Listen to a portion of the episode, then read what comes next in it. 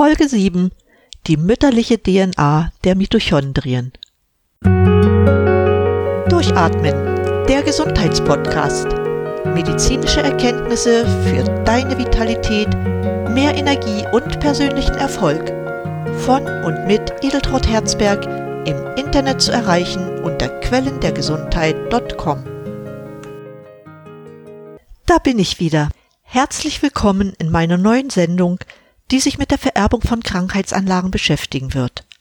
Ein hochspannendes Thema, das schon oft zu Kontroversen geführt hat. Jedoch kann man hiermit die Frage beantworten, warum so viele Krankheiten nur von der Mutter vererbt werden. Es ist wichtig, den Erbträger zu kennen, weil die potenziellen Anlagen zwar weitergegeben werden, wir aber bei Kenntnis der Art und Weise der Vererbung schon früh etwas tun können, um den Ausbruch der Krankheit zu verhindern oder zumindest zu verzögern. Es kommt eine weitere Sichtweise hinzu. Mithilfe eines speziellen Tests kann man erfahren, von wem und woher man abstammt. Wer will das etwa nicht wissen? Wenn ich weiß, woher ich komme, kann ich bestimmte Merkmale oder Verhaltensmuster an mir verstehen. Das macht zwar nicht unbedingt glücklich, befriedigt aber doch eine bestimmte Neugier, die in uns allen lebt. Dazu aber später.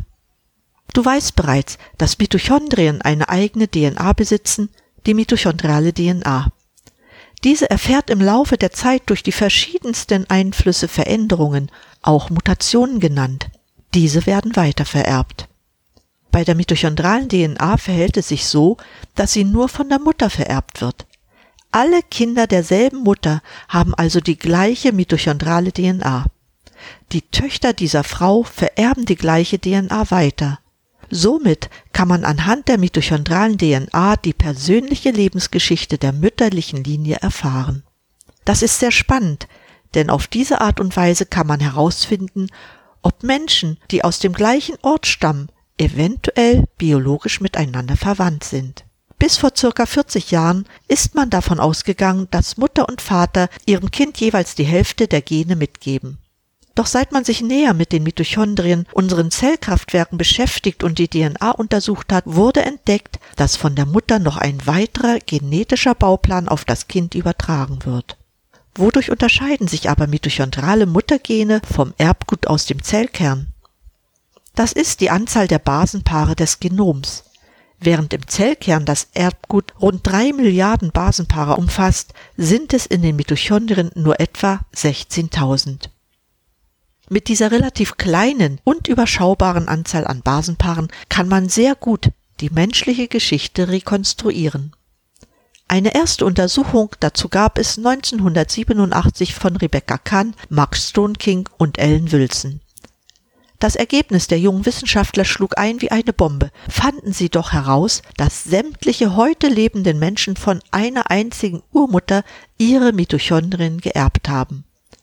Man nannte diese Urmutter die mitochondrale Eva.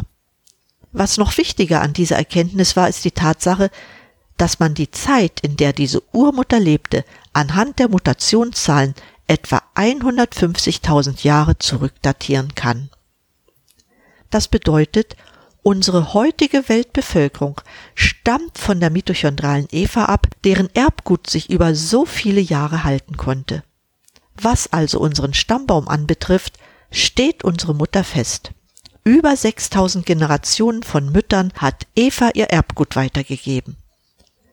Auch lassen sich geografische Rückschlüsse aus der mitochondralen DNA von Eva ziehen, weil die Zuordnung eindeutig beschrieben ist. Demnach stammt die mitochondrale Eva aus Afrika. Man kann den Zeitpunkt, zu dem die Trennung der afrikanischen von den nicht-afrikanischen Vorfahren erfolgte, auf ca. 62.000 bis 95.000 Jahre vor heute datieren. Das ist der früheste Zeitpunkt, den man seit der Auswanderung der modernen Menschen aus Afrika annehmen konnte. Ein Büchlein von Brian Sykes, Die sieben Töchter Evas, zeigt sehr eindrucksvoll, wie die Geschichte gewesen sein könnte alles durch die mitochondrale DNA nachgewiesen. Welche Schlussfolgerungen können wir heute daraus ziehen? Nun ja, die mitochondrale DNA ist weitestgehend sehr robust. hätte sie sonst 6000 Generationen mit Entbehrungen, Infektionskrankheiten, Naturereignissen überlebt?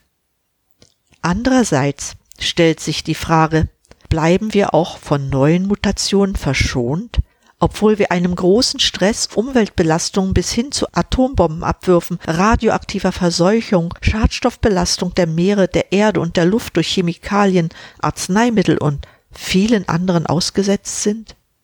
Und noch mehr, was kann man tun, um diesen Schatz der mitochondralen Eva weitestgehend konstant weitergeben zu können? Global gesehen müssen wir zuallererst unsere Umwelt wieder auf ein Niveau zurückentwickeln, wie wir es vor den industriellen Revolutionen hatten. Die international gestellten Ziele greifen hier aus meiner Sicht nur minimal ein. Wenn man dann als Umweltsünder dafür bezahlen kann, damit man weniger in den Umweltschutz investieren muss, so kann ich das nur als halbherzig bezeichnen. Viel wichtiger ist es doch aufzuhören mit dem Abholzen der Urwälder, der grünen Lunge unserer Erde, aufzuhören mit dem Verklappen von Chemikalien und Abfällen aus der Wirtschaft und privaten Haushalten in die Ozeane, den Tourismus in besonders bedrohten Landschaften einzudämmen, unsere Hochgebirge vor Verschmutzung durch Bergtouristen zu schützen und noch vieles mehr. Darüber hinaus müssen all die Schäden beseitigt werden, die im Laufe der Jahrhunderte von uns Menschen angerichtet wurden. In dem Zusammenhang unterstütze ich die Initiative von Greta Thunberg Fridays for Future. Kinder und Jugendliche begreifen, dass sie unter den Umweltsünden der vorherigen Generation leiden müssen. Es ist an der Zeit, dass die Regierungen in allen Ländern und besonders in den großen Industrienationen das auch endlich begreifen.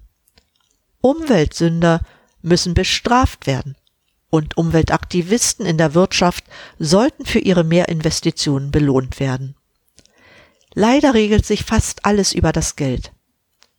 Aber wenn der letzte Baum gefällt, der letzte Bach vertrocknet, die Luft verpestet, das letzte Tier verendet sind, werden wir vielleicht begreifen, dass man Geld nicht essen kann. Wie du trotz Umweltbelastungen und Stress gesund bleibst, wird in den nächsten Folgen immer wieder thematisiert. Diesmal war es an der Zeit, Stellung zu beziehen. Die mitochondrale Medizin ist ein Weg zu zeigen, wie man gesund bleiben kann. Die Probleme unserer Zeit kann sie nur abmildern, leider nicht lösen. Für dieses Mal sage ich dir vielen Dank, dass du mir zugehört hast. Auch findest du wieder eine Zusammenfassung der Sendung in meinen Shownotizen auf meiner Website quellendergesundheit.com.